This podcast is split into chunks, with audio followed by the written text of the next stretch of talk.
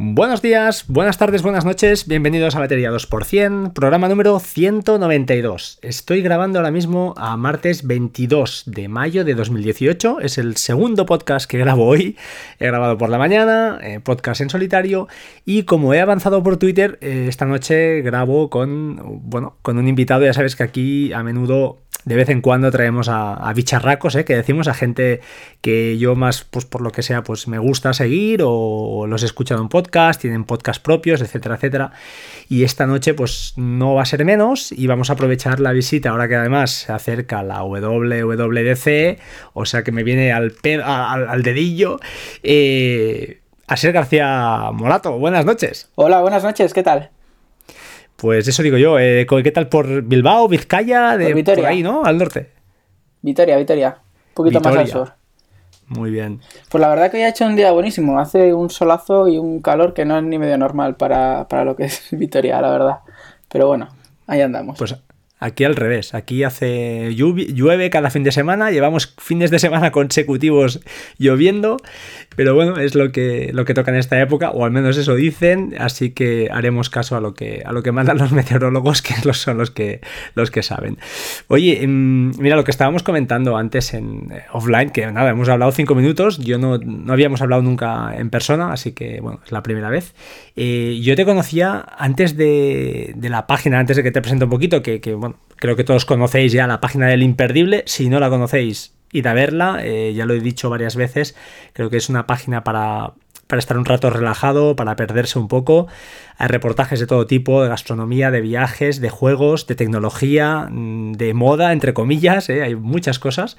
Em, pero yo te conocía de otra página que tenías anterior al Imperdible, es correcto, ¿no? Tenías una página más, más personal. Sí, hace ya, pues, cinco, más incluso, seis o siete años, puede, 2012 sería más o menos, que empecé pues con un blog eh, personal que bueno, la idea era un poco hablar de tecnología, que era lo que entonces pues más o menos más me obsesionaba, ¿no? Por decirlo de alguna forma, yo creo que, que muchos hemos pasado por esa fase y no sé, tras mucho pensarlo y ver que quizás no había pues justo lo que yo quería leer, pues me lancé y, y ahí estuve un par de añitos escribiendo de aplicaciones sobre todo y, consejos y demás. A mí me quedó, no sé si era en la página de, El Imperdible, pero me quedó un, post de, especialmente de cómo creo que hiciste un intento ¿no? del de, iPad como herramienta de, trabajo. No sé si lo recuerdas. Sí, eso lo hice cuando estuve en Hipertextual, que fue hace también bastante tiempo. que pasa mucho, muy rápido el tiempo para oh, últimamente.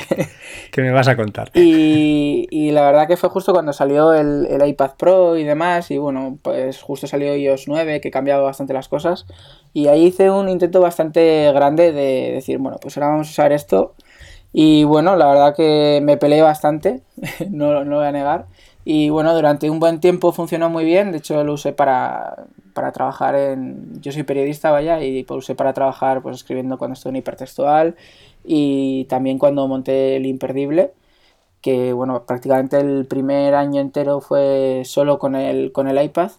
Y luego ya cuando empecé a escribir eh, en otro sitio, en, en, el español, de gastronomía y también de tecnología, pues bueno, ahí se rompió un poco el tema del iPad y, y al final, bueno, ahí ando un poquito a tientas con él.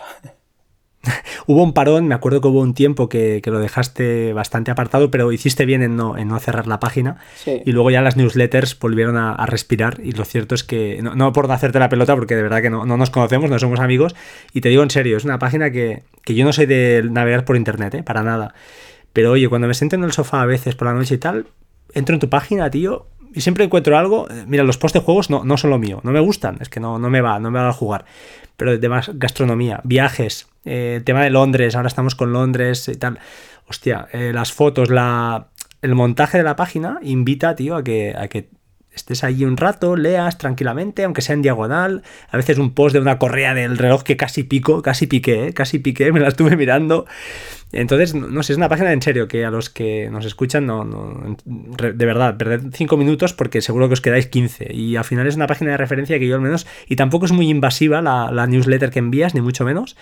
Y, la verdad es que es, no sé, yo personalmente pienso que es una buena página, tío, y además que, bueno, ahora además creo que está, tu pareja también colabora y intentáis hacerla un poquito crecer un poco, ¿no? Sí, bueno, la verdad que, bueno, primero muchas gracias, ¿eh? porque, joder, al final...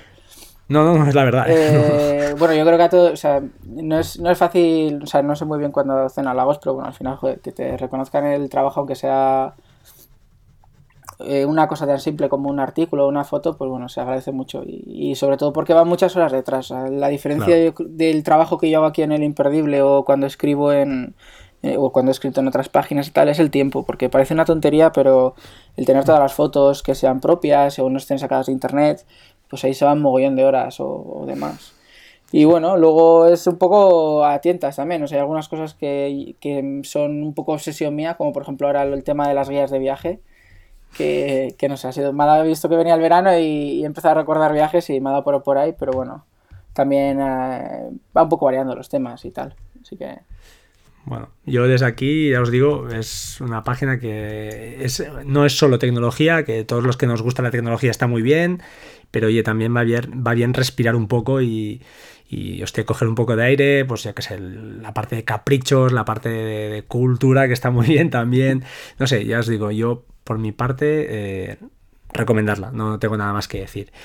Oye, si te parece, aprovechando que estás aquí, yo te envié el guion y es cierto que te he hecho una pequeña trampa sin quererlo porque no, no quería. Y quiero hablar de dos temas antes de, abordar un poquito lo que comentamos y si veremos cómo vamos de tiempo.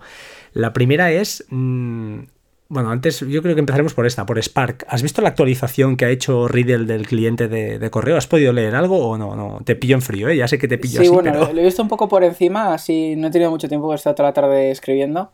Y, y, bueno, no sé, me parece un poco mm, una vuelta de tuerca ya demasiado vuelta de tuerca. no sé, o sea, quiero decir, me parece interesante. el mail en sí ya es una herramienta de comunicación. Si a eso le añades un chat es un poco, no sé, se me hace un poco extraño, pero quizás es porque el uso es más empresarial que, personal.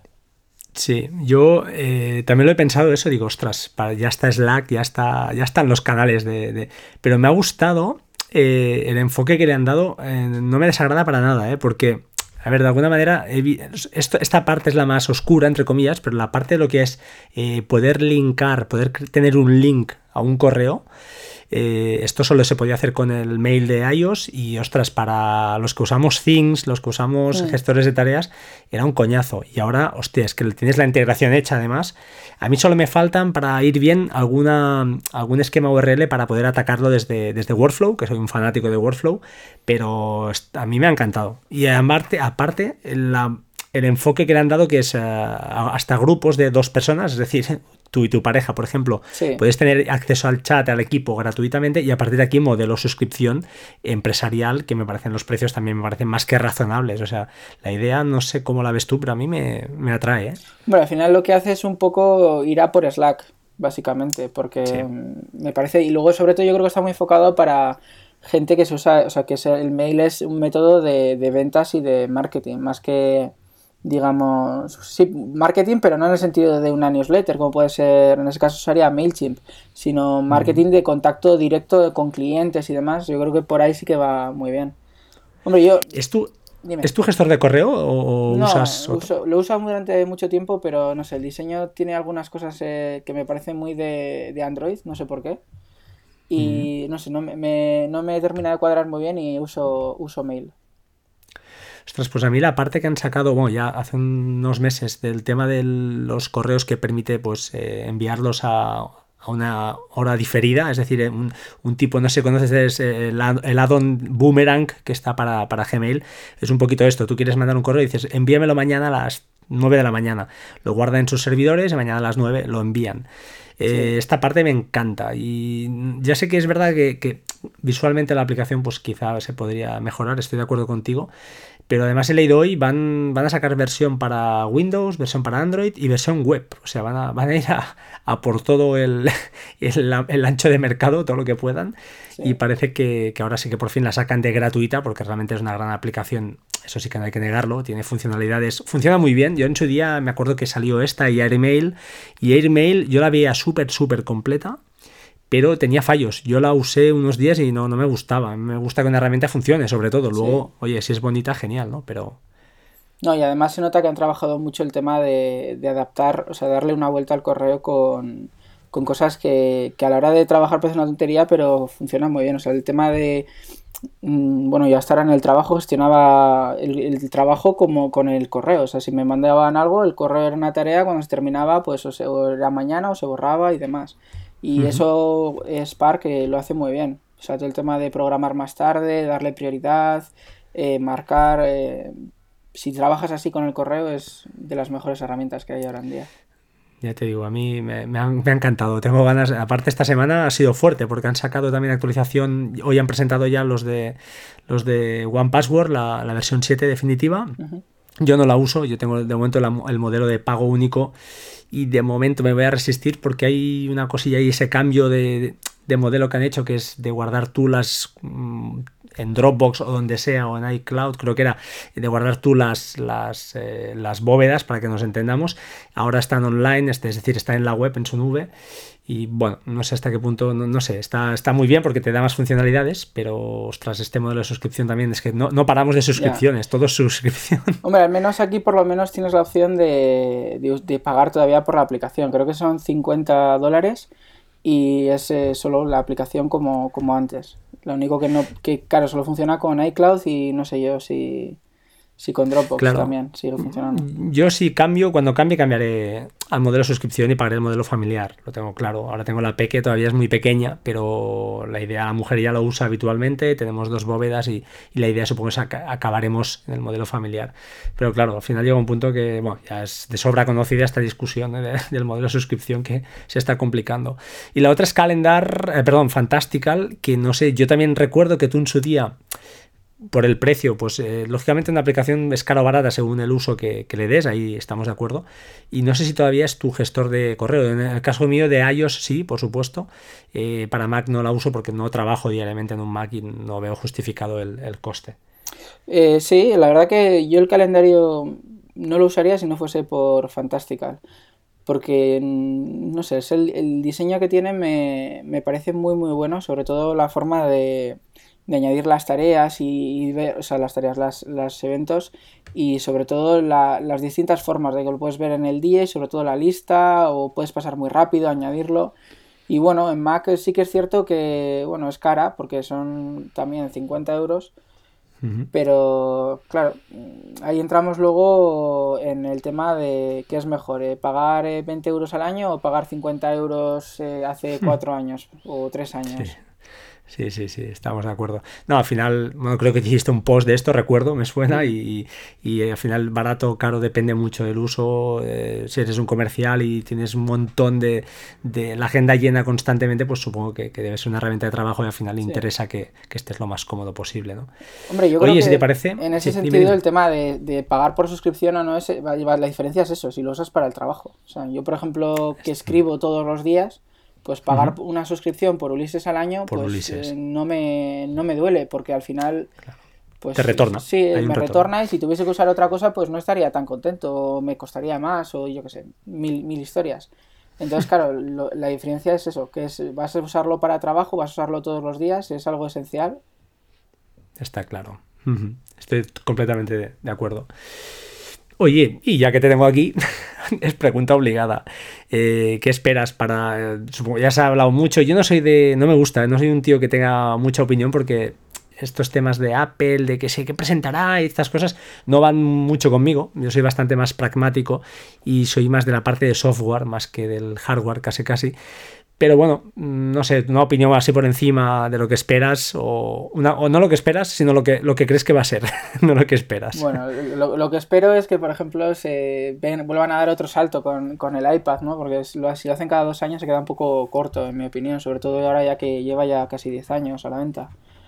Pero bueno, yo creo que este año va a ser bastante light en ese sentido, porque después de los fallos que ha habido de bugs y sobre todo con tanta mala prensa, yo creo que la idea principal va a ser eh, centrarse en arreglar problemas. Y en eso se nos va a ir iOS y, Mac y, también en el iPad. Porque sobre todo será un poco pues eso, como iOS 10, pues saldrá alguna aplicación así chorra, como por ejemplo los, los stickers de iMessage o, o igual se renueva alguna aplicación, pero a nivel de, de, la base del sistema, ¿no? Digamos, yo creo que no va a haber muchos cambios, al menos es lo que dicen los rumores. Pero bueno, no sé, a mí me gustaría, por ejemplo, yo que sé, que, que Safari en el iPad fuese un navegador igual de bueno que en, que en el ordenador, que no tiene mucho sentido, ¿no? Que algo que se supone que es para navegar por internet, pues tenga tantos problemas con, las páginas normales, que tampoco hay que pedir nada raro. No estoy hablando de la web tributaria, sino, no sé, por ejemplo, de WordPress y demás. sí. Eh, esta es verdad, te comenté, eh, si todavía usabas el iPad como herramienta principal, mm, me comentaste que no, en principio sigues con el MacBook, o bueno, con un portátil, supongo, con el MacBook Pro trabajando, ¿no? Sí, y, el cambio fue eso. O sea, hay algunas cosas que dices, bueno, si al final en, un iPad y si tienes un teclado y tal, no hay mucha diferencia. Por ejemplo, Ulises en el Mac y Ulises en el iPad es igual. No, hay ninguna cosa que no puedas hacer en un sitio o en el otro. Pero claro, si aparte de escribir tienes que editar fotos, ¿no? Y bueno, el imperdible, cuando hacemos las fotos en los artículos ves tres o cuatro, pero igual hay 50 fotos que, que son muy parecidas todas, pero no son iguales porque tienen alguna cosilla que te da un poco el top. pero claro. O, que hay un curro detrás, claro, hay un curro. Claro, ponte a editar las fotos en, el iPad. Y bueno, sí que está Lightroom, por ejemplo, pero Lightroom en el iPad, pues ahora ha salido la versión nueva. Y aunque sea una suscripción que es bastante cara, porque son casi 10 euros al mes, pues lo pagaría si fuese igual que en el Mac. Pero el problema es que le falta, por ejemplo, el poder usar filtros eh, o ajustes preestablecidos, cosa que en el Mac hace que puedas editar súper rápido y al final te ves en el iPad editando pues 3.000 fotos, que son las que saqué en el viaje último que he hecho a Milán y a Florencia, pues seleccionándolas en fotos una a una, luego a ver cómo las comparas, que fotos pues no está pensado para eso, está pensado para las fotos que sacas con, el móvil de familia. Y luego pásalas todas a VSCO, se cuelga la aplicación porque no puedes importar más de tantas a la vez y después las cuelgas, no sé, es un poco como se empieza a complicar. Y eso son solo con las fotos. Si ya hablamos de, por ejemplo, vídeo, es eh, prácticamente impensable. Porque hoy en día es mm, un iPad, el más gordo, creo que son 500 gigas de almacenamiento. Pero claro, es que muchos proyectos se van a 200 gigas eh, fácilmente si grabas en mucha calidad. Joder. Entonces, es que... Eh, hmm. Por ejemplo, esos 200 gigas son prácticamente las lo que ocuparon el vídeo que he hecho el fotaje, el fotaje, lo, que he grabado en Milán y Florencia en todo, o sea, todas las, todas las horas de grabación son casi 200 gigas. Pasa eso a un iPad. Tratar eso no, no, claro, no, no puede. No, hostia, y ahora que te tengo aquí, y una pregunta de, de, de, bueno, de, de, primaria. Eh, el iPad de 10,5 con el teclado externo, ¿el teclado es suficientemente ancho como para poder mm, trabajar bien? ¿O aconsejarías el de 12.9?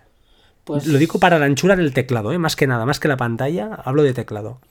Pues eh, yo creo que es cuestión de acostumbrarse. Igual sí que es cierto que al principio es un poco raro, mm. pero yo no tengo el de 10,5, el mío es de, de 12. Pero me estoy pensando cuando vuelva a cambiar dentro de un par de años, volver al tamaño pequeño, sobre todo porque, claro, con, el portátil es más. son como muy parecidos, ¿no? Y yo, yo, al menos lo que he probado, no, no, tengo, no, no creo que haya ningún problema. De hecho, yo me acuerdo al principio con, con los de 9,7 y tal, yo escribía con el teclado de la pantalla y, y escribo mejor en los de 9,7 en el teclado de la pantalla que en el de 12. Hostia. Claro, porque están. A veces, claro, yo. Si tienes demasiado, demasiado espacio, es lo que dices tú, a veces se te complica más, ¿no? A mí me gustaría que fuera lo máximo real comparado con un teclado, pues el típico de Apple, el Bluetooth que viene con. Y ahí sería perfecto. Y no sé, mide unos 22, 23 centímetros. Nos he estado mirando y. Y tengo mis dudas. Yo ya te digo, estoy tentado porque creo que presentarán algún iPad, por lo que dicen, ¿no? Y, estoy tentado de, de comprar uno por, por por probar. Mm, creo que no sustituiré al MacBook Pro de 2013 que tengo, pero estoy tentado al menos de, probar, antes de comprar, probar y si la cosa va bien igual me, me tiro al río. Pero bueno, es, es, una cosa muy, muy personal. Esto del iPad es... La verdad es que con iOS 11 han hecho un salto muy bestia, a mí la verdad es que me, me gustó, pero eh, bueno, eh, tengo mis reservas todavía por lo que dices tú, el navegador no es 100% completo, hay cosas que aunque hoy en día trabajamos mucho en la nube y ya no necesitamos un USB como se necesitaba antiguamente, sigo pensando que a veces eh, sí, se queda un, poco, un poco corto. Eso en, hablando del teclado, si, si eso también hay una opción que es eh, unas fundas que hay para el teclado de, Mac y no recuerdo el nombre, espérate que lo, voy a buscar. Mm, interesante. Sí, porque eh, las típicas son las de Logitech, son los teclados típicos que están. Y el teclado pues, típico de, que vende Apple. Y no, no los he podido probar, ¿eh? te digo, yo estoy hablando siempre desde lejos, no me quiero calentar mucho, porque mm. si, si, me acerco igual, igual caigo. Pero, ostras, eh, esto no lo conocía, esto que ibas a, comentarme. Se llama Canopy de Studio Knit, que es una especie de funda para, y ahora que todo el mundo le pone fundas a todo, hasta el reloj, es una funda para el teclado, que, hay, hay, una versión que es para el teclado nuevo, el, este Magic Keyboard, y luego hay otra de otra marca que es para el teclado antiguo, el que era redondo, ¿no? Y esto es básicamente, pues lo que te puedes imaginar, es como una especie de carpetilla que se dobla sobre el teclado y, lo haces, lo que hace es proteger las teclas y tal, por si lo quieres meter en la mochila y demás, y luego se monta como si fuese una smart cover, digamos, y lo que hace es, eh, pues eso, crear un pequeño stand que puedes hacerlo para escribir. Sí que es cierto que igual no es tan, no es tan estable como para, pues yo que sé, usarlo sobre las rodillas y tal, aunque bueno, hay alguna foto que parece que sí que funciona bien. Pero bueno, igual es una buena opción. Porque es, retroiluminado este o no? Es que el de Logitech a mí lo que me gusta también es que es. No, este es, el, es, una funda para el teclado de Apple, o sea, no. Vale. Sí, no es retroiluminado, así que no. Curioso. Ostras, pues le echaré un vistazo, lo meteremos en las notas del programa para tenerlo en cuenta. Porque ya te digo, yo el tema Pencil sí que tengo claro que en principio no. Mm, no dibujo, no soy dibujante, no, no, no sé dibujar. Y, pero sí que entiendo que, que, es una herramienta que también le ha dado un, mucho aire ¿no? a, la gente, yo tengo, tengo, un amigo que es tatuador, siempre digo lo mismo, y tiene un iPad de 12,9 y está alucinando. O sea, el tío dibuja y te pega unas historias con, no sé qué aplicación le, le comenté, me, la pregunté por ahí, me dijeron esta, oye, cógete esta, y no sé con qué está haciendo, pero con capas, etcétera, y está disfrutando, pero como, como un enano el tío, digo. o sea que realmente ha sido un, un cambio importante. Yo, yo, la verdad es que no, no lo uso mucho porque, pues eso, no dibujo. Pero bueno, sí que es útil, por ejemplo, a la hora de seleccionar texto y tal, o moverlo, editar, es un poco como si fuese el ratón del, del iPad. no sé, a la hora de trabajar, si, si pasas muchas horas, al final es un poco más cómodo porque no tienes que levantar tanto la mano. Pero claro, de ahí a que se justifique el precio mm, solo para eso, pues no sé qué decirte. Nosotros, por ejemplo, lo usa mi novia, Patricia, que es la que se, es la, artista, digamos, de, del imperdible y es la que hace pues todo el tema de lettering, cada vez que hay alguna foto así escrita o demás, se hacen con, el Apple Pencil en el iPad y bastante bien. De hecho, hice un, vídeo, un artículo sobre, sobre el tema, que ya lo pondrás si quieres en, el, en las notas del programa. Y, tanto. y ahí se ve un poco todos los usos que le hemos dado, pero claro, yo, por ejemplo, para mí hoy en día no, no me lo volvería a comprar. Hostia, pues este, este me lo voy a mirar. Eh, sí, es lo que te digo. A mí es una cosa que, si dibujara o fuera esta gente que realmente tiene, tiene arte en sus manos, yo no, lo tengo, soy muy malo. Es, una herramienta que es brutal, porque a niveles de presión es, una virguería. Pero es lo que dices tú, para los eh, que somos, que tenemos eh, manos de madera, pues no, pues no, no sirve. Oye, ¿y qué más te quería comentar? Sí, hostia, respecto al MacBook, eh, bueno, yo tengo dos preguntas siempre fetiche que es que me, llevan de, cabeza. Una es, eh, bueno, el MacBook Pro, si tienes alguna, alguna aplicación que digas, ostra, que no sea la típica y que digas, ostra, esta la uso a diario, me, la tengo ahí, no sé, alguna aplicación de notas, no sé si usas Bear o, usas Ulises, no, lo desconozco. Y también otra preguntilla que tengo siempre es, eh, ¿cómo gestionas todo lo que es tema enlaces, PDFs, toda la información que vas recopilando por ahí? ¿Cómo lo gestionas? ¿Los PDFs los guardas con Devon o usas Documents, usas PDF Expert y los links los guardas en Pocket o Instapaper o en Read Later? ¿Cómo te gestionas todo esto para luego, cuando buscas algo, encontrarlo? Pues eh, igual te decepciona un poco la respuesta, pero bueno, últimamente he simplificado bastante y, por ejemplo, a la hora de, recoger información y demás, si es para un artículo, digamos, suelo crear una nota. Ahora que, sobre todo con notas, si añades desde Safari y demás, crea un pequeño preview, como cuando lo pones en Facebook o en Twitter, y, o cuando mandas un mensaje por iMessage. Y, y no sé, me, me, convence porque, joder, funciona tan, tan bien, eh, se sincroniza súper rápido y puedes añadir todo el tema de, pues, desde capturas, luego puedes eh, dibujar si tienes el, el lápiz o y demás. Y al final, no sé, me, he vuelto a, a, notas. Y sí que es cierto que he probado VR o, o, por ejemplo, Ulises para las notas, pero no sé, me parece más, más complejo. Ulises en el caso se queda un poco cojo con el tema de las fotos y tal, los PDFs y documentos. Y luego para guardar, para leer también. Antes usaba Instapaper, pero bueno, luego lo compro Pinterest y no sé, me, me dio por probar eh, el, servicio de leer después de Safari, ¿no? En la lista de lectura. sí. Y no sé, me funciona también. Es que no sé, ha habido. Yo creo que antes eh, había hueco para muchas de estas cosas porque, joder, lo que hacía Apple dentro de iCloud funcionaba tan mal. sincronizaciones que se colgaban, que se quedaban a medias, y eh, luego de repente aparecían duplicados. Pero todo el tema, no sé qué habrán tocado, el tema de, por ejemplo, de leer más tarde de Safari funciona súper bien, muy rápido, además puedes guardarlo, se guarda automáticamente para si te quedas sin internet. Y en el tema de notas, sobre todo con el tema de colaboración, es, una pasada porque funciona muy bien. Luego en, en, Pages y tal nunca lo han conseguido hacer funcionar, pero en notas, eh, por ejemplo, a la hora de, ir de viaje o, o, preparar, pues no sé, cualquier... Eh, pues, algunos proyectos, por ejemplo, del Imperdible, que creamos notas compartidas y funciona muy, muy bien.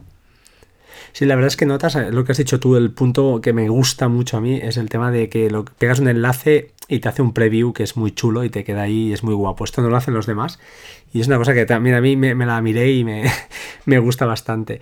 Yo lo que no me acaba de... Es que ver es que me encanta. O sea, es que visualmente me, me atrajo desde el primer momento. La estuve utilizando primero gratuita sin sin pagar y entonces no sincronizaba, pero bueno, tienes una experiencia de usuario a nivel eh, en un dispositivo es total, tienes casi todo, excepto los temas, pero bueno. Y, y aposté por ella y este año he vuelto a pagar, he vuelto a pagar porque es que me encanta la, la manera como han añadido, bueno, iconos, chorradas, ¿no? Pero la verdad es que funciona muy bien, muy bien. El tema de los tags y multitags, porque tienes tags dentro de tags y los puedes ir anidando lo, lo que quieras, funciona súper fácil. La tengo integrada además con varios workflows y, me va de perlas porque tiene unos esquemas URL que, que permite hacer bastantes cosas. Y, yo estoy encantado con ella, pero sí que es cierto que lo que decías tú, ¿no? Notas, estoy de acuerdo en que tiene esos puntos a favor, las notas colaborativas también, pues por lo que estás diciendo, yo eso no, lo había probado, pues funcionan bien. Y sí que es cierto que es una herramienta que todo el mundo tiene. Eso sí que cuando quieres trabajar al menos en equipo, si usas herramientas nativas, seguro, seguro que la otra persona, por poco tecnófila que sea, pues si es nativo lo tendrá. En cambio, si ya le tienes que decir, no, pero hay una aplicación, la gente se, pierde ya y no. no, no, sí, cuando, le dices, hay una aplicación, ya es desconectada. sí, sí, no. Exacto, sí, pues, es lo mismo. Es cierto. Y así que me preguntabas una aplicación un poco distinta, por hmm. estaba aquí cotillando un poco. Sí, de nicho. Sí, de nicho, no sé, hay, hay por las típicas, ¿no? Te iba a decir, pues yo qué sé, pues deliveries, que está bien pues para seguir un poco los envíos, sobre todo cuando los pides con antelación y tal. Pero me gustaría, aunque sé que no me has dicho que no eres muy de juegos, eh, está una, hay una aplicación que se llama OpenEMU, que es eh, un emulador que es precioso. Porque normalmente los emuladores de. Es un emulador de videojuegos eh, de consolas antiguas. Sí, sí, retro. Sí, Que normalmente suelen ser más feos que una nevera por detrás. Y este caso es precioso. O sea, es, es una pasada, es súper, súper chulo. Es gratis, además, es un proyecto de estos open source. Y bueno, si consigues las, las ROMs adecuadas, ¿no? Típico que se caigan de algún camión o algo así. Sí, sí, esto no, pues, exacto. Eh, puedes. Eh, es súper chulo para jugar con, yo qué sé, pues típico juego que te encantaba de pequeño, ¿no? De la, de la NES o. Sí, sí, sí, sí, sí. Hay incluso de uh, PlayStation, de PSP. Ahí mogollón y, y, bueno, luego es solo encontrar los, los juegos, hay que ir cargando un camión o los puedes eh, digitalizar tú. Alguna copia que tengas por ahí, sí. vale, vale. Oye, pues esto sí, esto hay que, tienes que pasarlo esto, mira, muy buena, muy buena. Yo no soy jugador ahora, pero yo de pequeño, eh, como todo hijo de vecino, empecé, tú no habías nacido porque yo podría ser tu padre casi, yo tengo 43 tacos y, y había jugado mucho con el Spectrum, era una, una máquina de bueno, 48K creo, primero el de 16, luego salió el de 48K y eso era, bueno, pero había juegos muy, muy adictivos y de hecho ah, con mucha jugabilidad. Lo que pasa es que los gráficos, lógicamente, no, no, eran lo que es hoy en día, pero al final, si un juego es jugable, al final engancha, engancha tanto o más que... Y, además le puedes enchufar mandos y tal, y con Mac es bastante... Yo le he enchufado, le enchufé el de la Switch, o sea, el de la Switch, el de la Play 4, y creo que también puedes conectar el de Xbox y, y no sé si ahora estarán ya compatibles el de Switch. Y el Nimbus este famoso también, ¿no? ¿Cómo se llama? El, este que está para el Apple TV también, que es compatible. Sí, ese supongo que también funcionará. Entonces al final, pues si tienes el, el portátil, yo no, en la universidad, eh, porque salió hace, hace bastante tiempo además. Y, mm. y anda que no he metido yo horas jugando, bueno, haciendo como que tomaba notas, pero en realidad estaba jugando. Lo... al Mario. Este lo añadiremos a, las notas, ya te lo, luego me pasas el enlace. Yo te quería comentar, a veces, supongo, bueno, no sé si trabajas con vídeo y tal, ¿te pasa que estás, pues, mm, bueno, eso, que estás haciendo alguna... El procesador está trabajando cuando está haciendo el montaje final y se te va la CPU a tope, estas cosas? Hay una aplicación que es muy antigua, no sé si la conocerás tú, pero se llama App Police y es una aplicación que además cuesta de encontrar. O sea, si me dices ahora que te pase el link, no lo sé, lo tendré que mirar porque la, ya que la estoy comentando, la pondremos en las notas del programa. Y es una aplicación muy chorra que se pone en la barra de menús. Y ya la he comentado alguna vez en el podcast, pero hace tiempo. Y lo bueno que tiene es que te aparecen todas las aplicaciones que están trabajando en ese momento. Y puedes decidir tú qué eh, cantidad de CPU le das a cada aplicación. Y por ejemplo, si tú estás, eh, pues imagínate, estás haciendo un montaje de algún vídeo que se está haciendo algún renderizado, no sé, no tengo ni idea, está trabajando la CPU y te está pidiendo el 400% y todo lo demás no te, no, te va lento porque sabemos que Mac pues, trabaja muy bien, ¿no? el sistema operativo va muy bien por detrás, pero puedes hacer, pues le dices, oye, no, le bajas al 100% la CPU o al 50% y se nota muchísimo en las otras aplicaciones. ¿eh? Ostras, Yo lo pues uso, es una, es una chorrada, además es gratuita y, la tengo en el Mac Mini porque es la que transcodifica con iFlix y estoy haciendo varias historias ahí con la, y va de perlas, pero va brutal. Dices, hostia, ¿cómo es posible, tío? Porque estoy usando, por ejemplo, ese servidor de Plex a la vez que que iFlix están trabajando y claro, si, si se pone a, a, transcodificar a tope iFlix, la máquina se amorra, es un, un Mac Mini del 2012 y, se amorra. Y con App Police lo puedes ahí, tarda el triple, lógicamente, pero bueno, va trabajando por detrás. Y... además lo bueno que tiene es que, por ejemplo, en un portátil, si a mí me pasa muchas veces que estás trabajando y de repente, yo que sé, el Safari, por ejemplo, alguna web que se queda ahí como cruzada y empiezas a chupar batería que, que, no puedes, o sea, pasa de 10 horas o 12 el portátil a tener 3 de batería y, esto es bastante útil. Si le puedes poner un límite, al menos por lo menos, eh, aunque vaya más lento y luego igual algunas aplicaciones como Safari tampoco creo que se, que se note mucho, ¿no? Si las, si las capas. Mm, es una pasada. yo la es que ahora la estoy viendo, todavía existe, tío. Diciembre de 2013. La versión 1.0 ahí se quedó y está en Mac Update y creo que está gratuita. Porque, bueno, es gratuita, creo no, seguro. Y, todavía creo que funciona. O sea que dicen que hay otra similar que se llama App Tamer, no sé, Tamer debe ser, se pronuncia Tamer. Y la miraré, pero ya luego te lo paso y lo pondremos. Y, la verdad es que este tipo de aplicaciones que son chorras, entre comillas, porque no, siempre digo lo mismo, no las tienes eh, en, visión, no, estás trabajando con ellas directamente como un Lightroom, pero están por detrás y te facilitan la vida, pero una, una pasada. Ya te digo, a mí me ha salvado más de una vez de estar en el sofá viendo una peli que se clava, se clava y es porque está Netflix ahí dándole. Y digo, espérate, voy a tocarlo un momento, pip, pap, un segundito, le bajas la, el nivel de CPU y ya ni se entera, tío. Y es una virguería.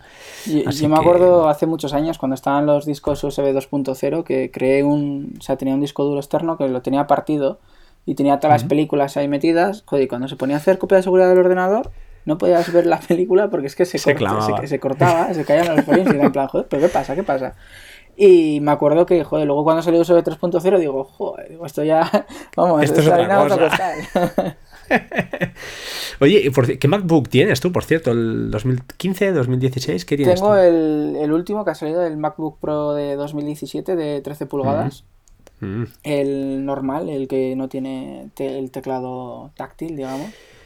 Bueno, es que la, si la Touch Bar esta, ¿tú trabajas con monitor aparte o cuando estás en casa o trabajas siempre en, el portátil? Pues hasta hace, o sea, hasta que compré el portátil tenía un monitor aparte, pero ya era bastante viejo y lo he quitado. Mm. Y, y, no sé, ahora es, no sé, me gusta el trabajar en 13 pulgadas, para unas cosas es horrible, por ejemplo, si quieres editar algún vídeo y tal, pero no sé, para otras me gusta porque me, me ayuda a concentrarme mucho en lo que estoy haciendo. Ahora también en Mac tienes la suerte de que tienes los espacios, entonces al final tienes un espacio de pantalla infinito. Pero, pero bueno, no sé, me lo estoy pensando, estoy esperando a ver si sale algo así con que sea USB-C un poquito más avanzado y que no sea carísimo de la muerte. Porque Yo tengo un, monitor 2K, un Dell del normalito que me compré de 20, eso 24 pulgadas o 25 y la verdad es que estoy contento. A ver, mm, claro, si buscas los que trabajáis con foto y queréis, sois más puristas, igual sí que lo notas. Yo para lo que hago, como muchas veces, eh, es casi casi podcast, eh, buscar información. A veces hago uso un, uso extensivo de Parallels para, para un tema que, que de desarrollo que tengo en Windows. Pero entonces, claro, no lo noto tanto. Pero sí que no encuentro lógico eh, lo que es la touch bar. No sé cómo, no me acuerdo cómo se llaman el, nombre ese. Ah, la touch bar es ese. No. Sí, sí, sí. La, barrita ¿no? que tenemos arriba del Edge. No lo encuentro, no lo encontraría un uso justificado porque yo trabajo con el monitor, eh, con, el portátil y la tapa cerrada. Entonces solo lo uso cuando me voy fuera, que lo, es diariamente, me lo llevo. Y entonces sí que trabajo con él. Pero no, no le veo el el punto a esa barra. Está muy bien, pero son 400 euros más o 500 euros. Era un disparate. No, bajo, para mi economía no, no podía ser, seguro. Yo me lo estuve pensando sobre todo por, por, el tema de puertos, porque el que no tiene la touch bar solo tiene dos en vez de cuatro. Lo cual... Sí, y los núcleos también, es verdad, no es el mismo procesador. Sí, es un procesador un poquito... El procesador no hay mucha diferencia, pero sobre todo el, lo que es la touch bar, más puertos y luego el tema de touch ID, que pues no sé, me llamaba bastante la atención pero claro, luego lo estoy probando y cuando reinicias el ordenador desde cero, o sea que no se queda suspendido, tienes que meter igualmente la contraseña. Entonces. Y, además, si tienes un si tienes Apple Watch. Sí, se desbloquea solo, es una pasada. Es que va de coña, el Apple Watch va de perlas. Que por cierto, estoy teniendo problemas con el Apple Watch ahora y Workflow no hay manera de que me haga el hands off. Es decir, cuando ejecutas algo desde el reloj y que te pide el teléfono para continuar, pues no sé qué me está pasando que no, no, me, hace caso. He leído por ahí que pruebe algunas cosas de asegurar la configuración, que la tengo activa, los hands-off tanto en el Apple Watch como en el teléfono. Y he leído incluso ahora que cierre la sesión de iCloud y vuelva a arrancarla, pero no sé, tengo pendiente aquí, lo tengo, ya veremos lo que hago. al final son problemas del primer mundo que no, que no pasa nada, pero que, Pero el Apple Watch para mí, yo me lo pensé muy mucho. De hecho, me, me he comprado el Series 3 eh, bueno, me lo han traído los Reyes Magos, no me lo he comprado, me lo han traído los Reyes Magos, que conste. Y, y estoy encantado. Yo que soy una persona que tengo problemas de sueño, eh, tengo problemas de a nivel, pues eso, de, dormir bien y tal, me está sirviendo un montón y no me lo quito de encima. O sea, le he pegado una rayada, eso sí, le he pegado algún golpe ya, pero, hostia, es genial el tema de datos, el tema de desbloqueo del portátil es una pasada, lo bien que va. Es que cuando no lo tienes dices, hostia, cuando ahora estaba cargando llego, coño. Cuando te acostumbras a esto, es una pasada.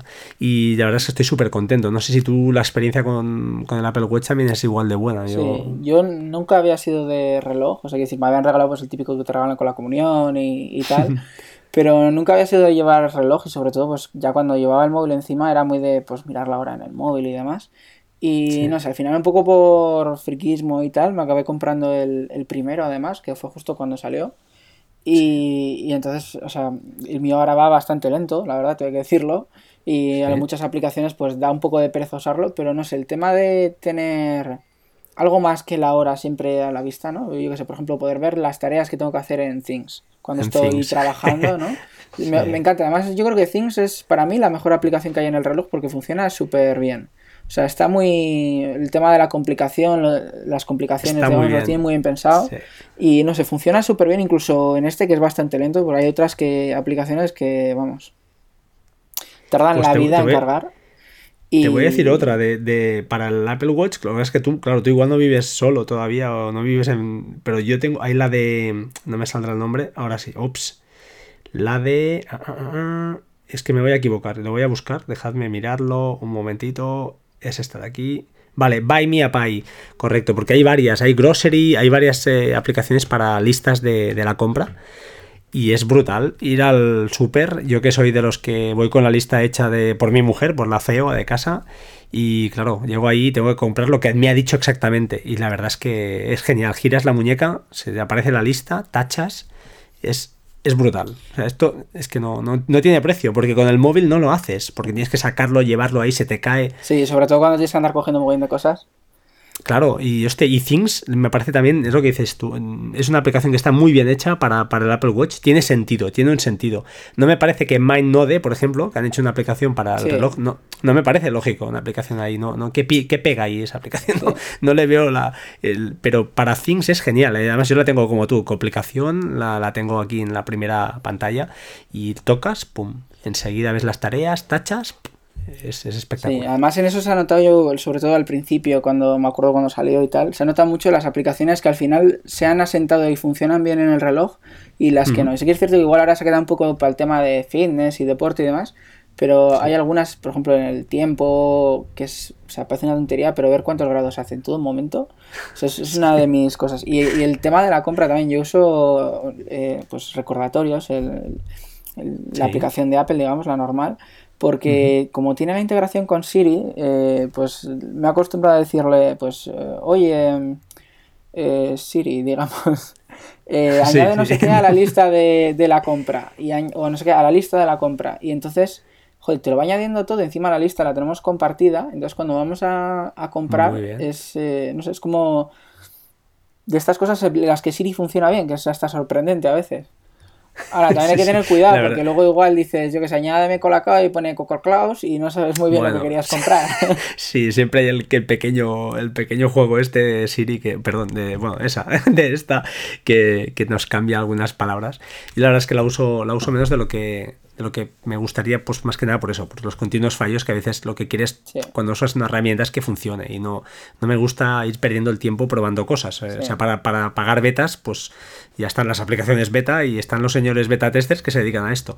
Entonces no me acaba de gustar que me usen a mí como, como, como eh, conejillo de India. Sí, a mí me ha pasado muchas veces de decir, joder, cosas que le preguntas habitualmente. Ponme un disco de no sé quién o ponme tal lista. Y hay veces que te la entienden perfectamente y dices, joder, hmm. si yo creo que ni lo pongo, sobre todo, yo sé, artistas ingleses o demás, y dices, si yo creo que he hecho una pronunciación de mierda. Pero, joder, y luego hay otras que, que le preguntas y un día te dice bien y otros días te dice una chorrada que no tiene nada que ver y es en plan, joder, por favor. Mira, yo Siri, para lo que la estoy usando mucho, ahora es verdad. Y mi mujer también al final ha aprendido, eh, ella que no, no le va la tecnología y la, verdad es que ahora lo usamos mucho, es para la domótica que tenemos en casa. Para Hue de Philips va muy bien, excepto, aviso para navegantes, no hagáis grupos de bombillas en, en eh, eso, en, en Hue porque los grupos no, Siri no bueno, HomeKit no los entiende. Es así de triste.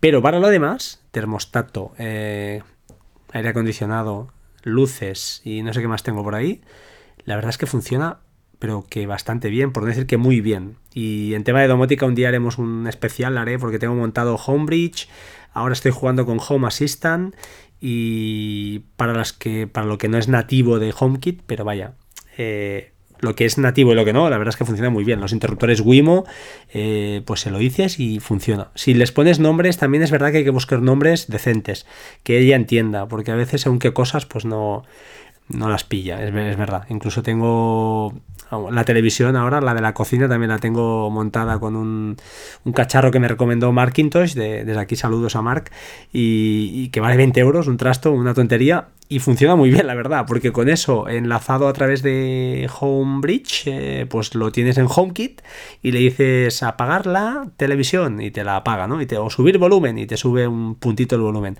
Está, está curioso. Y para eso sí que es verdad que, Siri o me funciona siempre o no me funciona. Cuando no me funciona es porque eso, le he puesto un nombre al, elemento que no que no lo pilla, no, no sé por qué, y además son nombres a veces españoles, ¿eh? normales, yo qué sé, Mesilla, y el tío no lo coge, el cabrón, dice, pero ¿cómo puede ser? Y le cambias el nombre a Mesa y lo pilla bien, pues bueno, pues se queda Mesa. le puedes poner también. Sí, es así, es, es muy triste, pero es, es, es, una realidad que es vigente a día de hoy, al siglo XXI todavía es, es vigente. Pero bueno, es lo que tenemos. Mm, yo te quería comentar también, ostras, ahora que temas de iCloud y hemos hablado tema nubes utilizas nubes públicas eh, entiendo que utilizas solo iCloud pagas iCloud religiosamente yo no ya te lo digo. Eh, usas tienes NAS creo que no creo que no pero quería saber tu opinión un poquito de, todo esto. Pues el tema del NAS hubo una época que lo cuando salieron que estuvieron tan tan tan de moda yo creo que ahora han caído un poquito en el olvido que me lo estoy pensando mucho pero al final eh, no sé no no terminé de comprarlo uno porque no sé le veía no caíste. Mm, sí, no sé, tenía un poco de, digo, joder, a ver si va a ser mucho lío y no voy a saber hacerlo bien o, o sobre todo el tema de conexión, tema de seguridad de datos, a ver si va a dejar todo abierto. Porque mm. como entonces eh, era todo tan nuevo, los sistemas ahora supongo que serán más, más avanzados, era todo como más, más sencillo de usar, pero entonces joder, era todavía un poco como digamos a pelo, ¿no? Que tenías que hacerlo tú casi entero. Y no termina de caer y al final, pues no sé, con, con Dropbox al principio y ahora con iCloud solo, porque con el tema de, fotos, sobre todo ha sido que me ha convencido de usar iCloud, porque como el espacio es el mismo, ¿no? Ya de pagar por tener las fotos en la nube, pues ya tienes además iCloud. Y sí que es cierto que hay cosas que, que echo de menos de Dropbox, que sé, por ejemplo, el compartir, o, que Dropbox al final es como más universal, ¿no? Dropbox va genial, es, una pasada. Entonces, bueno, al final lo que he hecho es eh, lo que es mío, digamos, ¿no? Solo mío pues está ahí en iCloud, que casi ni, me doy cuenta porque está todo ahí metido y no, no tienes ni que pensarlo, digamos. Y luego temas de trabajo, compartir y demás, sí que, sí que están en Dropbox, porque al final es más útil el tema de permisos o compartir una carpeta o incluso temas de contrabajos y demás, enviar un archivo por Dropbox, ¿no? que la gente lo pueda añadir a su, sobre todo desde el móvil, ¿no? añadirlo a tu cuenta de Dropbox, no tener que descargarlo, no tener que andar gestionándolo, pues es mucho más cómodo. ¿Drive lo usas? O perdón, cuando digo Drive quiero decir Google Drive. Eh, no. ¿O no tienes cuenta? No, suelo usar, eh, bueno, en el trabajo sí que hemos usado eh, últimamente Drive un poco para colaboración, pero es más documentos que, archivos. O sea, en plan, pues Google Docs o, el, Google Sheets, y demás, que es más, es más eso que, que Drive. Te voy a atacar un poco así en el tema, mi tema también, que es que, no duermo con esto. Eh, workflow. Eh, tú hiciste en su día un, un post de Workflow, recuerdo perfectamente, porque en esa, en esa época casi empezaba a usarla y hablaste maravillas. Entiendo que es una herramienta que, cuando hiciste el intento con iPad, con el iPad, pues supongo que, que, te ayudaría o no.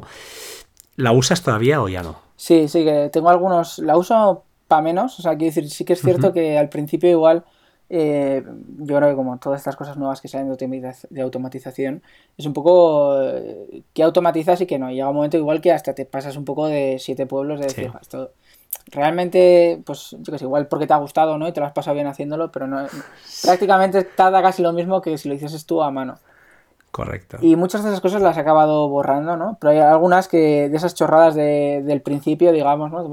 me acuerdo de que hice uno que, que era para poner una alarma, crear una alarma para atender la ropa. Entonces es una chorrada porque como siempre tarda lo mismo la lavadora, pues es sin más. Cuando pongo la lavadora pulso el botón, ¿no? Y me crea un recordatorio para, pues dentro de una hora y media o dos horas, ¿no? Para avisar, pues ya es hora de tender la ropa. Eso es así un poco de las chorradas que hace al principio. Yo creo que esa es la única que me queda. Pero luego tengo varias que, que, en su momento, cuando trabajaba en el iPad, sí que eran esenciales, ¿no? Por ejemplo, tenía para crear GIFs, ¿no? Que es algo que he usado poco, pero, pero bueno, viene muy bien. O, por ejemplo, para conseguir los, los códigos de, para insertar, ¿no? Digamos, un contenido que se podría ser un, un vídeo de YouTube o, algo de SoundCloud y demás dentro de un artículo. Y sobre todo el que más usaba era un pequeño flujo de trabajo que creé que es casi una aplicación, la verdad, que, porque mm, con todas las opciones que tiene y, está bastante trabajado, que es para añadir marcas de agua a las fotos. Ah, muy bien. Mira, este justamente eh, ahora es muy fácil hacerlo. Hay un par de, herramientas con, Workflow que... Sí, no, al principio era más complejo, ahora es mucho más sencillo, pero no sé, luego tiene opciones en plan, pues si la foto es vertical o si la foto es eh, horizontal, porque al final, joder, sí, la marca de agua si no quedaba enorme. O luego, por ejemplo, pregunta, pues, ¿qué quieres hacer con, la foto? Si la quieres hacer más pequeña, por ejemplo, para subirla a la web, no vas a subir una foto de, de 5 o 6 megas, ¿no? Claro, para minimizar el tamaño, muy bien. O luego también, ahora con las opciones de que sacaron luego, pues está la opción de que suba directamente la foto a WordPress o que la guarde en un álbum o que yo que sé, las, las guarde en, en, Dropbox o en pues, iCloud. Es que ahora puedes hacer virguerías incluso con Ulises, tú que la usas, mm. tiene muchas integraciones con Ulises y, lo que sí que es cierto, yo, yo, estoy de acuerdo contigo en que es difícil eh, distinguir lo que es una tarea repetitiva que realmente te vale la pena realizar un workflow y, y optimizarlo, optimizar, perdón, para, para, pues eso, para ahorrar tiempo y a veces acabas ¿no? retorciendo tanto que haces cosas que dices, bueno, y esto realmente eh, hay aplicaciones que lo hacen mejor, esa es la primera parte, el primer punto. ¿Hay alguna aplicación que haga esto y funcione? Sí, pues no pierdas el tiempo con un workflow porque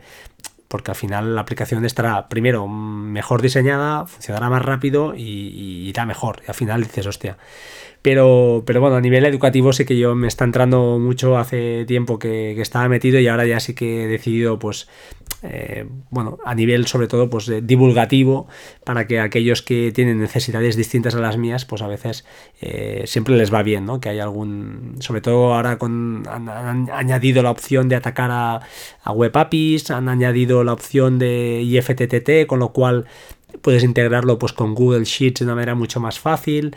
Entonces hay cosas ahí que la verdad es que, que están muy curiosas y yo por eso le preguntaba ¿eh? el tema de las nubes, porque eh, iCloud va muy bien, pero claro, ahí estás ahí, estás cerrado y como mucho. Por cierto, si usas, tú que eres pues, escritor y esas cosas, ¿hay algún editor de texto eh, que se llama, bueno, se ha puesto de moda, supongo que lo conoces, que es Textor, creo que se llama, que te permite editar ficheros de tanto Markdown o lo que quieras en la propia, en la propia ubicación, es decir, te permite abrirlo directamente desde iCloud, lo editas cierras y él graba ahí mismo.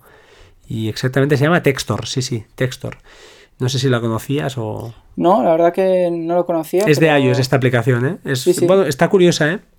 Porque ya te digo, te permite abrir un fichero de texto eh, directamente desde iCloud, eh, sin descargar ni nada, y editas, cierras y guardas ahí. O sea, no está, está muy chulo. Está, es un editor sencillito, ¿eh? creo que la aplicación es de pago, o no sé si es de pago, no, no lo sé, no lo recuerdo, pero es muy sencilla y, funciona. funciona muy bien. La ya me la estoy bajando ahora mismo. porque, porque, es una cosa que parece una tontería, pero joder, luego si las tienes que andar importando a Ulises, por ejemplo, eh, pierdes mogollón de tiempo. Y bueno, la verdad que, volviendo un poco a lo que decías, el tema de, si hay algunas aplicaciones que te lo hacen, digamos, directamente ellas en vez de tener que crear un workflow. Yo, por ejemplo, eso me pasaba con los enlaces afiliados, ¿no? Que hay, hay dos aplicaciones, ¿no? Que funcionan muy bien. Además, simplemente NIOS, además funcionan muy bien, están muy adaptadas, están, digamos, a la última de lo que es las aplicaciones de ellos, ¿no? Y, también lo puedes hacer con Workflow. Y, yo lo tengo de las dos formas. Y bueno, sí que es cierto que he ido probando. Hay algunas veces que funciona mejor, otras veces que funciona peor. Pero claro, al final, si tú sabes cómo hacerlo, digamos, porque Workflow en sí es como una pequeña aplicación de crear aplicaciones y es programar al, fin y al cabo, visualmente, pero estás programando. Y, yo, por ejemplo, de lo que he aprendido eh, usando Workflow y demás, pues luego sí, cuando me he puesto a intentar aprender, ¿no? Un poco de programación. Te ha servido, eh, claro. Te entiendes ya el concepto y es mucho más sencillo. Entonces, por ejemplo, con niños puede ser una buena herramienta educativa, porque se pueden hacer eh, chorradas, digamos, y luego, pues en el trabajo del día a día, pues hay cosas muy útiles y otras que igual dices, bueno, pues si te gusta, ¿no? Está bien. Bueno, no sé si conoces una aplicación que se llama JustPress. ¿Te suena esta aplicación que es grabas un audio y te lo transcribe? Esta aplicación, eh, yo el otro día, por, hace ya unas semanas, estuve por, eh, por temas educativos, justamente, intenté realizarla, o intenté, no, lo conseguí, realizar un workflow que hace esto. Tú le grabas un audio y él se va, a ver si me acuerdo cómo lo hice, se va a ataca a la API de Google, una API de Google que, es, bueno, es a modo educativo, siempre en modo gratuito, hay una opción, y te transcribe ese texto. entonces, claro, el tiempo que tarda, lógicamente, eso es mayor que el que hace justamente que utiliza la aplicación, ¿no? Pero sí que lo que decías tú, a modo educativo, enseñar a alguien si que no sepa programar el concepto de lo que pues es un bucle o es una lista, entre comillas, un, tipo de datos también, pues se pueden aprender tipos de variables, se van aprendiendo cosas y ya no digamos lo que es pues una API, que atacar una API a nivel de internet, que tú le pasas unos parámetros, te devuelve pues o le pasas unos valores él te, te devuelve pues otros y los puedes trabajar. Y estas cosas sí que es cierto, estoy de acuerdo contigo en que, en que Workflow para eso, para mí es una herramienta cojonuda a nivel de, de por qué no iniciar a un chaval de 10, 12 años en, la programación. Hay otros métodos, ya sabemos que está Scratch y hay muchas cosas para, para, chicos, pero yo no lo veo una herramienta ni mucho menos disparatada porque al final además con cuatro bloques tienes algo que funciona. Y eso a los chavales también les atrae mucho. Algo que al final digo, hostia, ¿y qué hace? Hace esto. O sea, realmente estoy haciendo algo con, ello, ¿no? Que no se les enseña lo que es, pues bueno, un scratch y un muñeco que se mueve por aquí y tal. Pero cuando, según qué edades ya necesitan un poquito más de, más de caña. Sí, yo, yo, la verdad que es una de las cosas que más he hecho de menos en, Mac. Y es una de las esperanzas ahí que tengo ocultas de que este año, pues, dé el salto a, a Mac, no sé, porque al final eh, llevan ya dos años ahí trabajando dentro de, de Apple los los que hacen workflow y, no sé, como está tan abandonado, por ejemplo, el tema de, ¿cómo se llama en Mac? Eh, Automator, Que es que ves Automator ¿eh? y, ves eh, workflow y es que es como la noche y el día. Es mucho más fácil, si es más intuitivo, lo que pasa es que claro, un Mac, es que en Mac OS la, la capacidad es que yo lo es que es, mucho más abierto, tiene muchas más funcionalidades. Automator mm, es sencillo, pero claro, mm, es complicado, sí, pero es que tiene muchas opciones. Es que, Hombre, también es cierto que Workflow es, es una versión moderna porque tiene acciones modernas. Es decir, tienes eh, publicar en Ulises, publicar eh, integraciones con aplicaciones que no tiene Automator, o yo que sé, algo con, Twitter o Facebook, que no, que no sabe Automator ni que es una red social casi. Es verdad, es verdad, ahí tienes razón. Si te lo tienes que pelear con Apple Script o, y claro, dices, a ver, aquí ya pierdo la, la, grandeza de justamente de arrastrar y configurar unas cajas de texto o unas acciones, se pierde totalmente, estoy, estoy de acuerdo contigo. Ostras, pues eh, genial, oye, me ha hecho ilusión, no sé si quieres añadirnos alguna cosa más, llevamos una horita, yo mañana no tengo que madrugar, tú no lo sé, yo... No, bueno, mañana es el. Mañana, día 23, es el segundo cumpleaños del, del Imperdible. Oh, que es, qué bueno. una casualidad que antes iba a mencionar antes, pero se me ha pasado. Y, pues mira. Y, nada, no sé, estoy pensando un poco a ver qué, publicar, no sé, algo un poco de estas post ñoños, ¿no? Digamos. Pero. Pues tú, tú el 23, yo el 17 de mayo hice dos años de podcast. Es que la verdad que, Y, me asusta, digo, este año ha sido un poco raro, ¿no? Porque al final ha habido una gran parte que no estado publicando por, por temas de trabajo que no, no tenía tiempo ya más para pensar, ¿no? No me daba los dedos, digamos, para escribir. Y no sé, ahora la verdad que estoy bastante contento, no sé, está ahí dando, está yendo a otros sitios, ¿no? Y, y no sé, tengo ganas de, de, no sé, hacer algo más de vídeo y, o de podcast, o no sé, no sé, tengo que darle una vuelta a ver, ahora que llega el verano y voy a tener un poquito más de tiempo. ¿Te plantearías hacer un, canal de YouTube? ¿Lo ves factible o no? Sí, bueno, y hay, hay un canal de YouTube, ¿no? Que hay cuatro vídeos subidos, la verdad. Mm. Pero no sé, sí que es cierto que, joder, por ejemplo, este del, Apple Pencil que hemos hablado antes, que fue el, último vídeo que hice, porque justo ya luego empecé a trabajar en, en el español y no me dio tiempo a hacer más pues joder, eh, el otro día entré a ver las estadísticas y me asusté porque digo, joder, lo han visto 14.000 personas. Digo, ¿esto cuándo lo han visto? Uh. Eh, y, uh. me, dejó un poco mm, bastante loco, la verdad. Por esto del tema del eh. algoritmo, ¿no? Que, dicen. Pero no sé, es un poco. Yo creo que igual es tarde para, para YouTube y quizás es un buen momento para, para hacer podcast no te metas en los podcasts, no, que, que nos hundes. Ya, ya, le dije al Oliver Navani también, no te metas a hacer podcast, que nos hundís a los cuatro que estamos. Qué bueno. Oye, pues claro que sí. No sé, o sea, es una sensación un poco así de... Yo no creo, eh, que te haciendo podcast, yo creo que no. Vaya, yo, vaya, no lo sé, y esto que dicen que tal, yo lo veo todavía. Aquí estamos muy en otra onda todavía. América es América, Estados Unidos es otro. Sí, pero bueno, al final ahí es donde, quiero decir, yo por ejemplo el Imperdible empezó cuando los blogs ya estaban pues muertos, ¿no? Por, por ser así esto. Y bueno, yo solo veo que, le ha costado. Y quizás era YouTube no es buen momento para, para empezar porque no, no le veo la, que, que, puedas aportar algo distinto, ¿no? Porque quiero decir, al principio sí que salieron pues primeros vídeos de unboxings, ¿no? Luego análisis, luego eh, los blogs y los streaming de videojuegos y, ahora, joder, ¿qué, qué, queda por hacer en YouTube que sea distinto, no? No solo de temática, sino también de, de formato. Y quizás en los podcasts, pues ahí hay todavía un poco más de movimiento.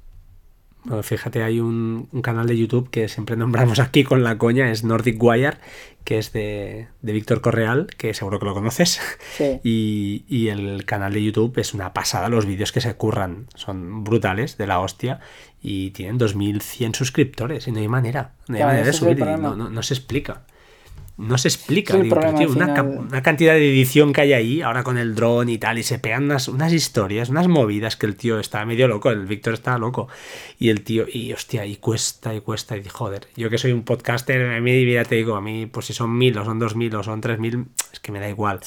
Pero claro, cuando hay un esfuerzo tan bestia ahí detrás, porque ya te digo, yo me pongo delante del micro, hago un guion en media hora y ya lo tengo. Pero esto es una currada. Que por cierto, te iba a comentar, ¿con qué editas los vídeos? ¿Con Final Cut o LumaFusion que se ha puesto tan de moda? Con, Final Cut, la verdad, que es que me parece una de esas cosas que. Una de esas aplicaciones que, joder.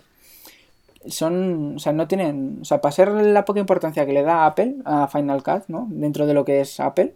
Es que no tiene rival, o sea, no hay, no hay otra aplicación en Adobe, por ejemplo, que, se dedica a hacer Premiere, se dedica a ello, es que Premiere tiene unos problemas de rendimiento horribles, que muchas veces en ordenadores no, no te iba a decir normales, pero en un MacBook se pegan unas embozadas que, que, te da la risa, ¿sabes? Y, luego te coges Final Cut y es en plan, si es que no tienes ni problemas casi de... Yo no la tengo, ¿eh? Final Cut, no soy un virtuoso de la edición de vídeo. Eh, probé LumaFusion porque la comentaban y tal, y la verdad es que está muy bien. Todos los vídeos de Reyes que me toca cada año hacer con la cría, los hago con, con iMovie, los hacía con iMovie para hacerlo las cuatro cosas justitas, claro, es que al final mm. depende del nivel de cada uno. Si tuviera que hacer un vídeo para YouTube, pues la cosa supongo, supongo que cambiaría. Pero reconozco que Final Cut, lo que he visto, hostia, es que es lo que dices tú es súper potente. Es, filosofía Apple, ¿no? Parece que todo muy sencillo, que sea poco potente y esconde muchas, muchas cosas por ahí que puedes hacer. A mí, por ejemplo, me gusta mucho el tema de la forma en la que se gestionan los, los archivos, que es una biblioteca, que parece una tontería, pero... Y, y Ulises también me gusta por eso, porque es una biblioteca en la que está todo el trabajo Tú lo organizas, tú le das la forma que tú quieras y ahí está. Y terminas un proyecto y se archiva y ya está. No tienes que andar perdiendo. Porque yo al principio cuando aprendí a editar vídeo, lo hice con Premiere y joder, tenía unos problemas de que se me deslinkaban los, los archivos. Pues, se perdían por ahí sí, los, los, los, Entonces te cargaba, faltaban vídeos, ya te entiendo. Lo, movías entre el disco duro y el ordenador, porque claro, entonces pues los, y los discos duros hoy en día tampoco son mucho más grandes. Entonces, con Final Cut es una pasada, porque mueves ahí el proyecto, no se pierde, no, no se rompe, no, no deja. es una, parece una tontería, pero a mí por lo menos es lo que más me gusta. Eso y el rendimiento. Y es, y es un solo fichero el, proyecto, ahí está todo metido. Y luego si se rompe, sí, es un fichero, y luego si se rompe siempre puedes explorarlo. O sea, nunca. o sea, es, parece propietario, ¿no? Digamos que dices, joder, estoy metiendo todos mis archivos de vídeo en un, en un fichero que igual se corrompe, pero en realidad lo que es es como un truco de, magia, digamos, pero lo que es es una carpeta y dentro de esa carpeta si le puedes ver todos los originales. Puedes ver lo que hay. Y puedes ver todo. Hostia, qué chulo, está bien esto. Sé que Final Cut le vendían en un pack de aplicaciones, una versión estudiante, por lo que dicen por ahí y tal, y por 200 euros puedes sacar las seis a super aplicaciones, ¿no? Estas hay varias. Yo así, así lo conseguí, haciéndome claro. carnet de estudiante, porque es que si no es un poco machazo, la verdad. es, es, muy bestia, sí. Ostras, pues eh, interesante. Eh, acordémonos de todo esto. Me ha apuntado el link del el, vídeo de Apple Pencil, que esto hay que mirarlo porque es un post o es un vídeo. Es, un, vídeo, un post y un vídeo, son las dos cosas. Vale, esto quiero, lo quiero linkar. Y el OpenEMU también interesante. Es curioso estas cosas que salen en estas. Eh, el otro día, hace un, bueno, ahora un mes o así, estuve hablando con, aquí donde estamos ahora mismo grabando, con Sergio Navas, que es el de Senacode, que es un gran youtuber y él utiliza Ulises para todo también. Es su libro de, bueno, su, donde guarda todos sus proyectos, guarda todas sus ideas. Es una aplicación que para los que escribís, ¿no? Eh, usa guiones y tal, bueno, es una, creo que además la utiliza Vitici, si no recuerdo mal, es su aplicación de referencia. Y, bueno, es una aplicación que es, es, cierto, es cara, el modelo de suscripción es caro, pero es lo que decíamos antes, ¿no? Si la usas a nivel profesional, pues el retorno es, pues está claro, entonces tienes que trabajar a gusto, no puedes trabajar con, cualquier cosa. Hablando de trabajar, preguntilla también ya antes de acabar, ya acabaremos. Eh, con la gente con la que te rodeas a nivel laboral, el tema tecnología, ¿cómo lo llevan? ¿Tú ves que hay mucho desconocimiento? La gente no sabe lo que es la nube, no tiene ni idea de lo que es una copia de seguridad, no tiene ni idea de que muchas veces los datos son ellos o, el, lo que están eh, lo que están utilizando, me refiero a Google, Amazon, etcétera, el producto eres tú, eh, la famosa frase. Eh, ¿Qué, es lo que tú palpas a nivel, ya te digo, más, más que de la calle laboral? Es decir, gente que en principio es periodista y que entiendo que debe tener pues eh, herramientas para, pues, gestionar todo esto. ¿Cómo lo ves? Mm, pues yo he tenido un poco experiencias de los dos sentidos. Por ejemplo, cuando escribes de tecnología en un blog de tecnología o en algo de tecnología, pues, eh, ¿qué quieres que te diga? el nivel, es, el es muy alto, y, muchas veces es una burbuja que no es la realidad y eso es un problema. Pero luego así experiencias que he tenido en sitios más eh, tradicionales, ¿no? Digamos, por ejemplo, en instituciones o, en periódicos de toda la vida. Ahí es un poco el perfil de la persona y luego sobre todo la forma en la que la empresa gestiona las, digamos, el departamento de tecnología, ¿no? Cómo gestiona pues, los ordenadores y demás. Eh, y ahí pues sí que es cierto que igual hay veces que se tienen cosas que son modernas, pero son implementaciones viejas, ¿no? Por ejemplo, hasta donde, estoy trabajando ahora, ¿no? En, que es el Ayuntamiento de Vitoria, ¿no? Ahí tenemos eh, servidores internos, que es una nube propia nuestra, segura, con todos nuestros documentos, pero claro, es un servidor de Windows interno que depende cómo funciones, pues eh, se cae todo el rato o se cierra el explorador de archivos. Entonces, pues la idea es buena, pero pues bueno, mal, cogea un poquito. O luego el tema de sistemas operativos, pues bueno, pues eh, de tener ordenadores eh, totalmente abiertos, ¿no? A ordenadores en los que para acceder a algo más que que ciertas páginas, ¿no? Las típicas, tienes que andar pidiendo permisos y, aunque son necesarios, ¿no? O sea, que no es que digas, oye, mira, que, quiero tener acceso a YouTube porque quiero ver vídeos, ¿no? Sino que es que quiero tener acceso a YouTube porque tenemos que subir los vídeos, porque tal. Entonces, pues bueno, hay un poco de. Quizás un modelo muy proteccionista, ¿no? También puede ser. Pero, se ve como arcaico, ¿no? Pero yo creo que la gente se maneja muy bien. De hecho, yo, compañeros. Em, pues de todas, he tenido compañeros de todas las edades, desde gente que está a punto de jubilarse a gente que, pues de mi edad, digamos, que justo hemos salido de la carrera. Y bueno, sí que es cierto que hay gente que se maneja mejor y peor, pero yo no creo que haya tanto como antes, igual, tanta, tanta diferencia. Yo lo digo, lo digo en el aspecto de, por ejemplo, yo el típico ejemplo que veo siempre, y en mi trabajo todos son ingenieros, y eso que veo, veo cosas que dices, ostras, pero ¿cómo, ¿qué, es esto? Por ejemplo, la típica cosa de, oye, te voy a pasar un fichero y ves al tío que saca su llave USB de hace 10 años y dices, pero tío, no sé, ¿sabes? Dropbox usa Google Drive, tal, no, no les viene grande. Entonces me sorprende que, que hoy en día, como la tecnología, que hay cosas que son tan fáciles, incluso nosotros trabajamos con Windows, muchas cosas, pues oye, un SharePoint, eh, crea un espacio ahí SharePoint que lo podemos crear con un, una hoja de Excel y podemos trabajar todos a la vez. No. No, no, no, no saben ni que. Entonces me, choca muchas veces y pienso, se me ha ocurrido preguntarte porque es lo típico, ¿no? De, según en qué entorno laboral está cada uno, pues lo, vive unas realidades que dices, ¿cómo, ¿cómo, es posible que todavía con el USB y lleva todo ahí además? y, bueno, y el día que se muera el USB, mm, pero esto casca, hombre, pues sí, puede cascar, lo puedes perder.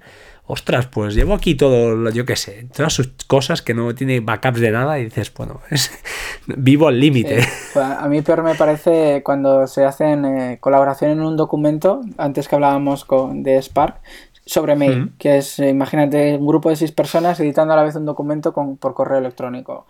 O sea, es un, follón, sobre todo para el que luego le toca juntarlo todo y decir... Es que lo tengo que montarlo, ¿no?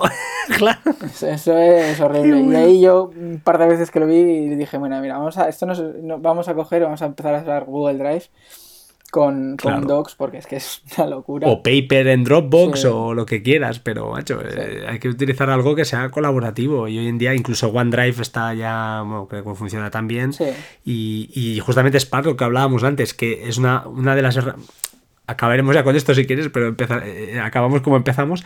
Han añadido una opción que es un borrador de, de correo colaborativo. Entonces tú creas un borrador y en el equipo, pero no me parece, no, le veo la utilidad, ¿eh? pero bueno, yo cuando escribo un correo lo escribo, no. Pero lo que decías tú, igual sí que, oye, para un nivel, una cosa puntual te puede servir. Y es una manera de escribir un correo de forma colaborativa. Y dices, bueno, pues, pues vale vale, pues ya, ya me vale, va, como, pero, pero que ya está inventado, al menos todo esto, y, no ves lo que decías tú. Pues yo me he visto de estas con Excel. Que mandas un Excel a cuatro o cinco tíos y luego te viene a ti todo rebotado y dices, oye, pero ¿qué pasa aquí? No, tienes que juntarlo. Bueno, vale, ya hago un copy-paste, pero coño, tan difícil era hacer un, algo que todos podamos trabajar a la vez y así no, nos ahorramos todos el tiempo de de andar ahí pegando y cortando celdas, es que no, bueno, en fin, es lo que... Bueno, yo, he llegado a hacer hasta tweets colaborativos. sí, o, bueno, al final yo he estado trabajando, estoy trabajando, digamos, de, pues, de comunicación, ¿no? Entonces, claro, ahí cosas que tú piensas que es una chorrada, pues hay un proceso detrás de, ver que sea correcto, de que igual tú te pasan. Mira que los tweets son largos, pero claro, si tienes que hacer en dos idiomas y encima te pasan párrafos de pues de media, o sea, textos de media página, pues dices, bueno, a ver si se me ha escapado alguna idea. Claro. Y ahí tienes que andar ajustando y demás y, y es un poco un poco un rollo también. Como tiene sus movidas. Oye, pues eh, charla una hora y diez, como más o menos una hora y poco se irá porque hay que, hay que tocar alguna cosilla en el principio. Eh, nada, tío, que, gracias. No sé si quieres añadir algo más. No, muchas, gracias por invitarme. La verdad que ha estado muy, muy a gusto y... Bueno, aquí ya te digo, vamos, vamos... Eh, pues perfecto, porque estarás invitado otra vez. ya te iré invitando de vez en cuando. porque... Eh, es genial esto de grabar con gente, ya te digo, eh, he grabado con gente muy buena, eh. la verdad es que siempre digo lo mismo, yo, mm, yo bueno no soy, pero he grabado con gente muy buena, siempre digo lo, lo, lo, que, lo que, la verdad. Y así que, bueno, un placer, supongo que te escucharé en esto con Jobs no pasaba para la, la post WC, supongo que ya te han fichado por ahí, ¿no? Todavía negociando, el nuevo contrato. Seguro que si me invitan estaré, todavía no, hemos hablado nada porque todavía quedan dos semanas, creo. Oye, si no te invitan, cuidado, ¿eh? Que entonces te voy a entrar yo a matar, sí, ¿eh? Ya tendré que coger una agente a ver si me gestiona estas cosas. claro, hostia. Yo no acostumbro, ¿eh? A hablar de las WDC como por encima, alguna cosilla, pero no soy, no soy un tipo que tenga opinión. En cambio, cuando escucho, os escucho a vosotros, por ejemplo, no por nada, ¿eh? Pero es, es tu fuerte, ¿no? Un punto de opinión, de dar ese, ese punto de vista que va más allá, ¿no? De, de lo que es la simple información y aportar tu, tu punto de vista. La verdad es que que es, un gusto, es un placer. Y, nada, tío, pues eh, repito, eh, era una ilusión para mí grabar con, contigo y otro, otra muesca más en, mi libreta, o sea que queda, quedan menos ya.